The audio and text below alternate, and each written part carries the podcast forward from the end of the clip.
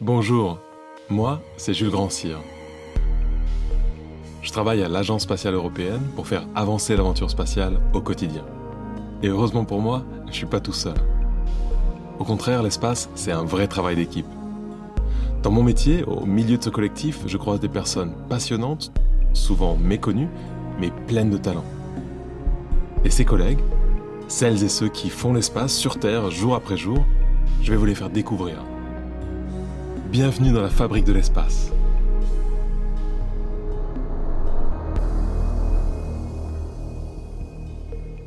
Vous avez déjà vu Mars scintiller dans le ciel la nuit? Cette planète est à des dizaines de millions de kilomètres de chez nous. Pour faire le voyage aller-retour, il faudrait rester confiné pendant au moins deux ans. Comment supporter un tel voyage? Pour répondre à cette question, l'Agence spatiale européenne et ses partenaires russes et chinois ont fait une expérience. Enfermer six aventuriers dans une réplique de vaisseau spatial pendant 520 jours.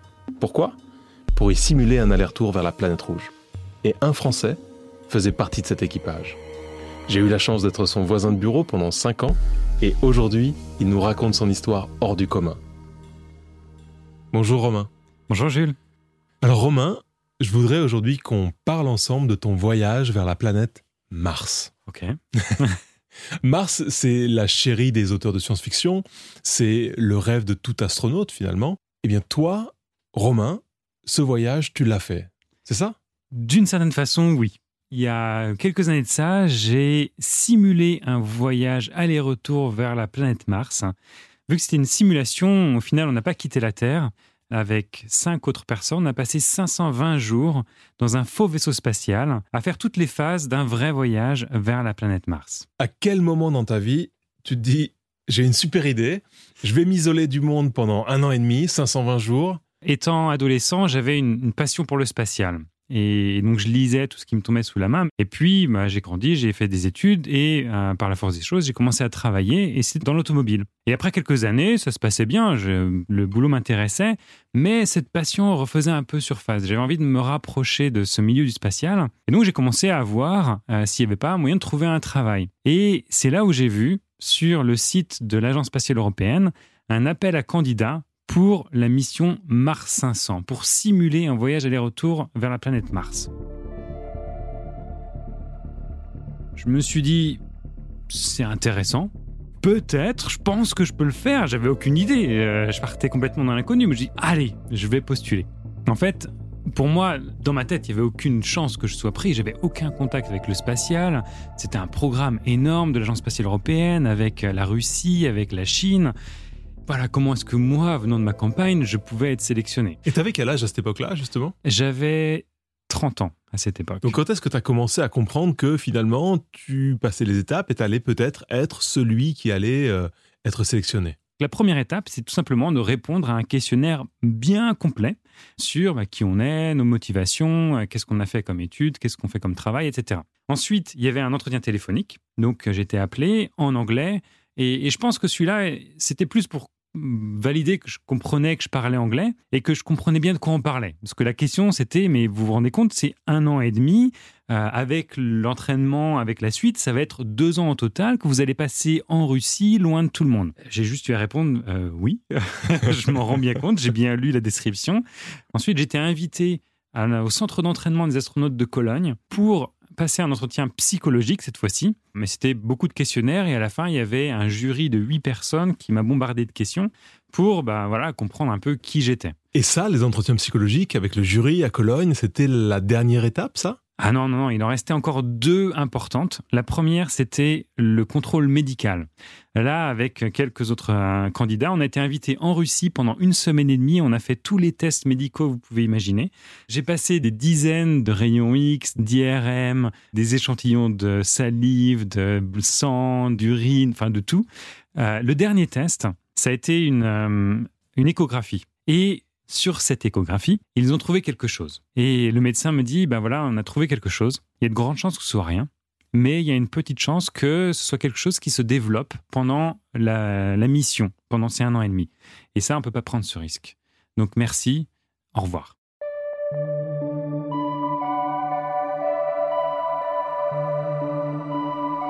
Et en plus, cette journée qui était la dernière, de toute façon, je rentrais à la maison ce soir-là, on avait prévu d'aller voir tous les modules de Mars 500. Et moi qui venais d'apprendre cette nouvelle, c'était un petit peu, regardez, regarde, regarde tout ce que tu n'auras jamais. Donc les modules de Mars 500, Romain, c'est cet endroit où vous alliez faire la simulation, c'est ça? Exactement. C'est ce faux vaisseau spatial? C'est ce faux vaisseau spatial dans lequel la simulation était prévue, dans lequel les candidats sélectionnés passeraient 520 jours, un an et demi. Et donc on me les montre en disant regarde, regarde tout ce que tu n'auras jamais. Et j'étais pas bien, j'étais pas vraiment euh, heureux à ce moment-là. Et, en fait, les autres candidats me disaient bah, si, va en France, essaye de voir un spécialiste, peut-être que ça va passer. L'entraînement pour Mars 500 commençait deux semaines plus tard. Mhm. Donc, pour moi, il n'y avait pas de chance. Hein. Je disais bon, bah, je vais essayer de voir un spécialiste en France, mais si c'est pas une question de vie ou de mort en France, en général, le spécialiste il va dire bah ok, j'ai un créneau dans trois mois, si vous voulez, je peux vous prendre à ce moment-là. J'avais deux semaines. Bon, euh, je quitte la Russie et dans l'avion, je dis bah je vais quand même tenter. On ne sait jamais.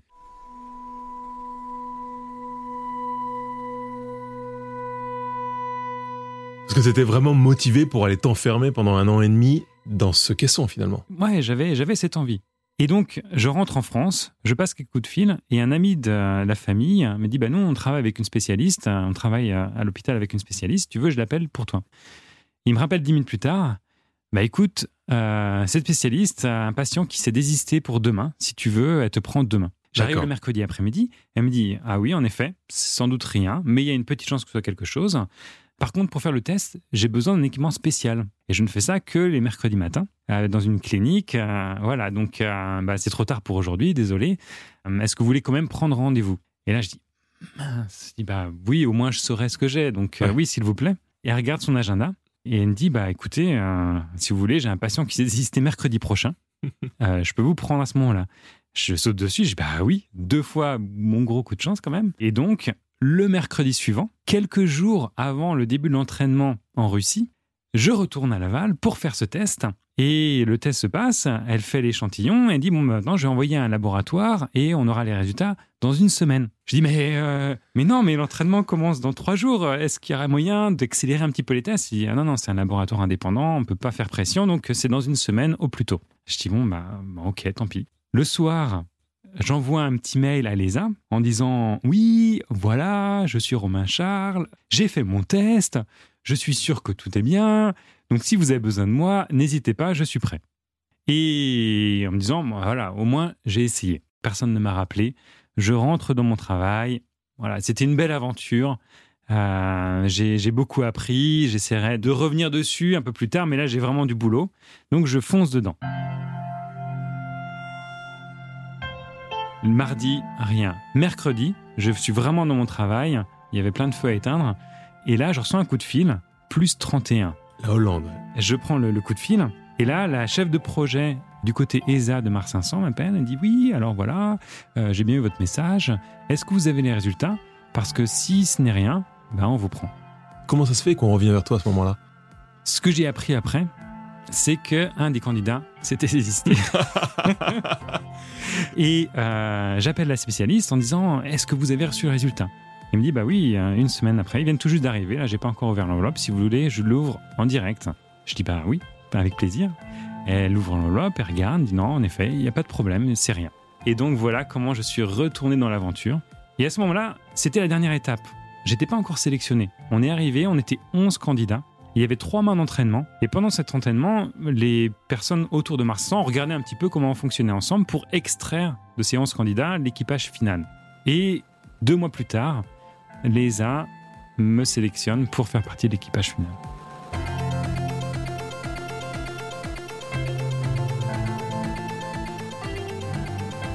Et à quel moment tu as commencé à en parler à tes proches Parce que tu dis, oui, j'ai fait ça dans mon coin, etc. C'est vrai que lorsque j'ai postulé pour Mars 500, donc euh, sur Internet, euh, j'ai fait ça un peu dans mon coin.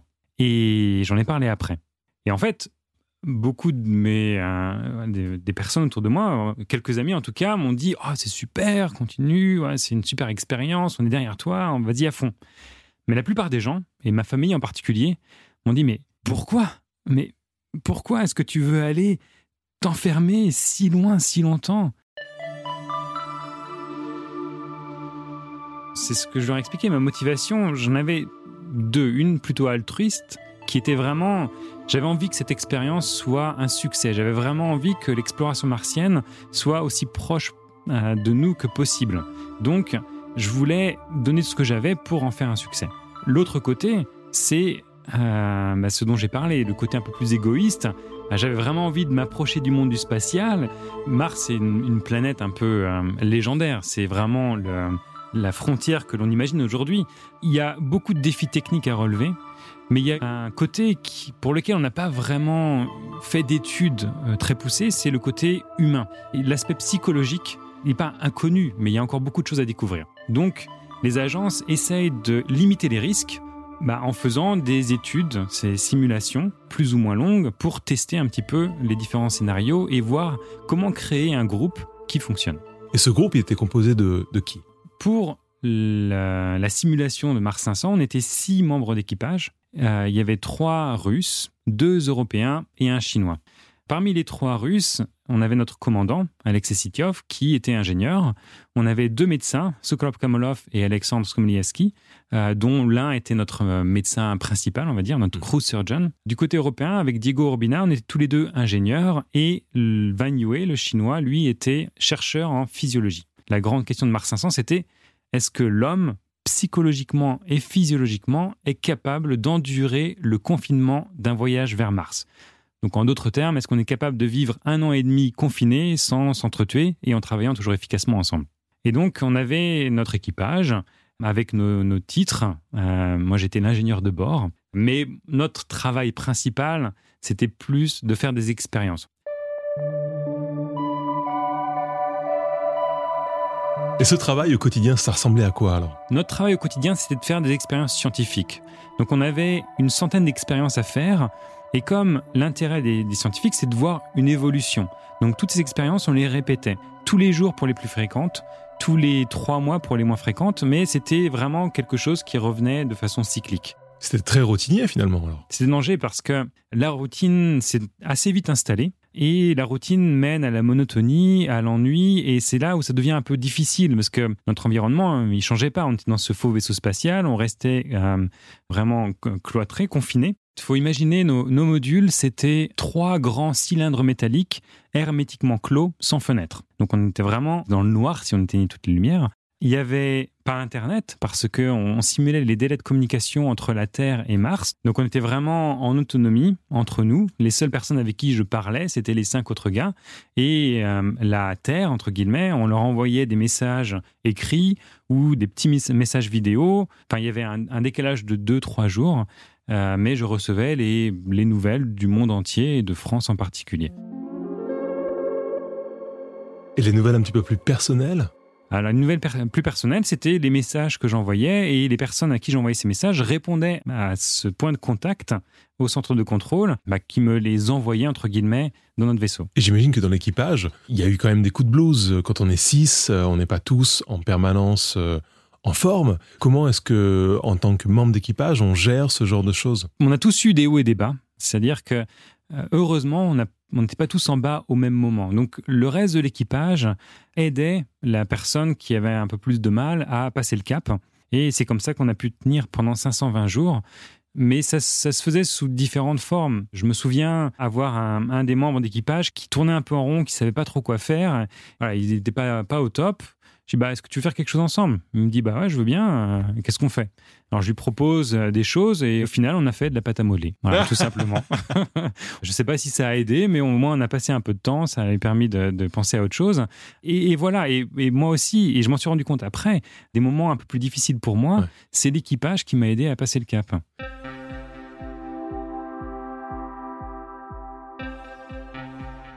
Comment on s'occupe pendant 520 jours avec toujours les mêmes personnes? Ah, Est-ce que pas simple.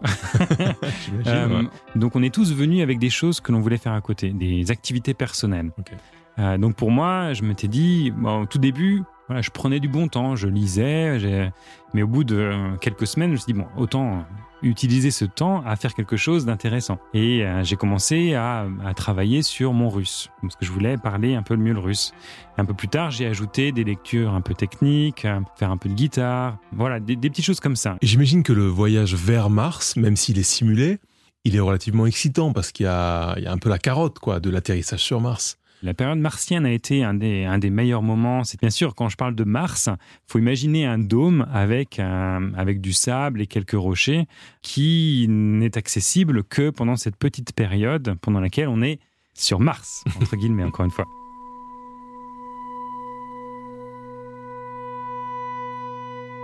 Et donc quelques mois plus tard, c'est la sortie. Et là, la porte s'ouvre.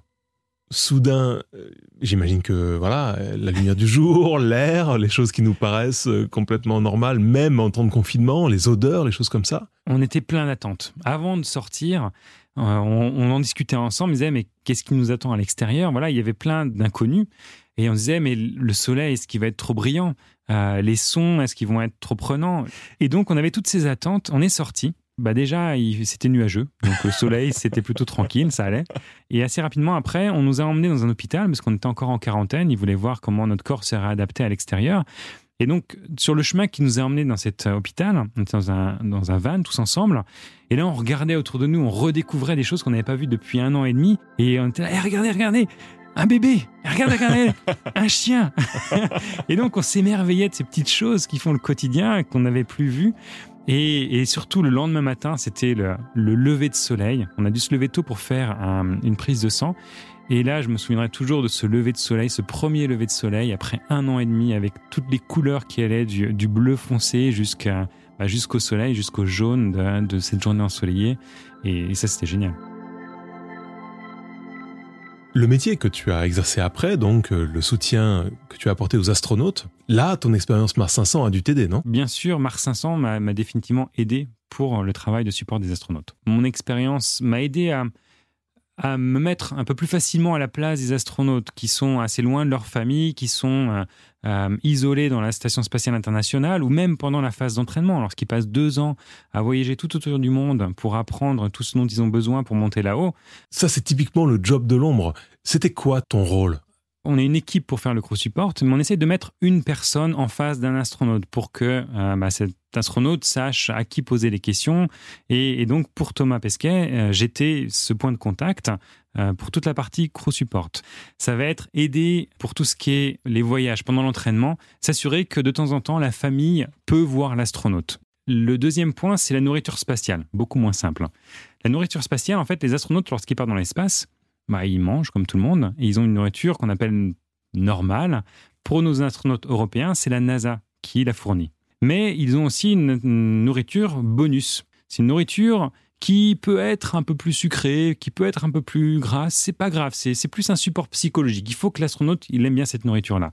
Ensuite, c'est les objets personnels. On appelle ça items. Je sais pas, un, petit drapeau de son université. Mhm. Mais ouais, il, y a quelques contraintes et il n'a pas trop le temps de s'en occuper. Donc, il peut venir vers nous en disant bah, Est-ce que vous pouvez euh, récupérer un drapeau de telle université? Et au moment du lancement, alors, quel est votre rôle euh, pendant la campagne de lancement? L'idée, c'est vraiment de s'assurer que le groupe euh, le plus proche des astronautes, sa famille, ses amis proches, euh, que tout se passe bien pour eux, qu'ils comprennent ce qui se passe autour d'eux. Comme ça, l'astronaute a confiance, il sait qu'ils euh, sont bien traités, que tout se passe bien pour eux et il peut se concentrer sur sa mission. C'est pour ça qu'on a besoin d'une bonne nounou de famille, comme Romain Charles. On m'a qualifié de nounou, on m'a qualifié de majordome. Euh, mais je dois avouer que grâce à Thomas Pesquet, un journal m'a qualifié d'ange gardien. J'aimais bien ça. Très bien. Alors maintenant, Romain Charles, un petit round de questions rapides avant de se quitter. Quel est ton film spatial préféré? Alors, je ne sais pas si c'est un film spatial, mais j'avais euh, adoré étant jeune le cinquième élément. Ça se passe un peu dans l'espace? Est-ce que ça compte? Ça compte. Ok, donc le cinquième élément de, Luc Besson. Est-ce que tu as un livre spatial préféré? J'ai un livre de science-fiction préféré, la Fondation d'Isaac Asimov. Je l'ai lu à la période où j'étais passionné, donc euh, dans mon adolescence. Et, j'ai trouvé tellement d'idées qui me plaisaient dedans. Et ça m'a vraiment. j'ai vraiment adoré la façon dont il était écrit, dont on suivait le, héros principal. Les, aventures, la psychohistoire. Enfin bref, il y avait plein de choses qui étaient développées dans ce livre qui m'ont beaucoup plu, qui me plaisent encore aujourd'hui. Quelle est la chose la plus précieuse que tu aies apprise en travaillant dans le spatial? La chose la plus précieuse, je pense que c'est la passion. Il y a tellement de personnes passionnées qui se retrouvent hein, dans ce milieu du spatial. Commencer à discuter du spatial et voir des étoiles dans les yeux de toutes les personnes autour de soi, c'est quelque chose qui, voilà, j'espère aussi avoir encore ces étoiles dans les yeux en parlant du spatial. cette passion, pour moi, est vraiment précieuse. Et quel conseil donnerais-tu à une jeune personne qui voudrait se lancer dans une carrière spatiale aujourd'hui? Je pense que pour une jeune personne, je dirais essaye de trouver un stage. Parce que euh, c'est quelque chose pour lequel j'étais très mauvais. Et, du coup, il m'a fallu pas mal d'années avant d'arriver dans le spatial. Alors après avoir été presque sur Mars, c'est quoi ton rêve aujourd'hui, Romain? Bah, J'aimerais bien aller dans l'espace. J'aimerais bien aller dans l'espace pour ressentir cette chose qu'est la pesanteur, qu'est le spatial. Euh, parce que il y a toujours cette curiosité derrière, cette nouvelle frontière qu'est le spatial. Donc, euh, je pense que j'aimerais bien ça pour la prochaine étape. Est-ce que tu rêves des fois que tu es dans l'espace? Je me souviens assez rarement de mes rêves, donc, euh, mais je ne crois pas m'être souvenu. Anecdote amusante en parlant de rêves, plusieurs fois pendant Mars 500, j'ai rêvé que je quittais les modules de Mars 500, juste sortir vite fait pour aller checker mes mails et, dans mon rêve, je me souviens, comme si c'était hier, je dis vite, vite, il faut que je rentre, parce que sinon ils vont se rendre compte que je suis sorti. Et, je me réveillais le matin et je dis, mais quel. Donc ça m'est arrivé de rêver ça pendant Mars 500. Merci beaucoup d'avoir écouté cet épisode de la Fabrique de l'espace avec le soutien de l'Agence spatiale européenne. Si vous avez aimé, n'hésitez pas à le partager et retrouvez tous les épisodes sur l'application RTL et sur la plupart de vos plateformes favorites.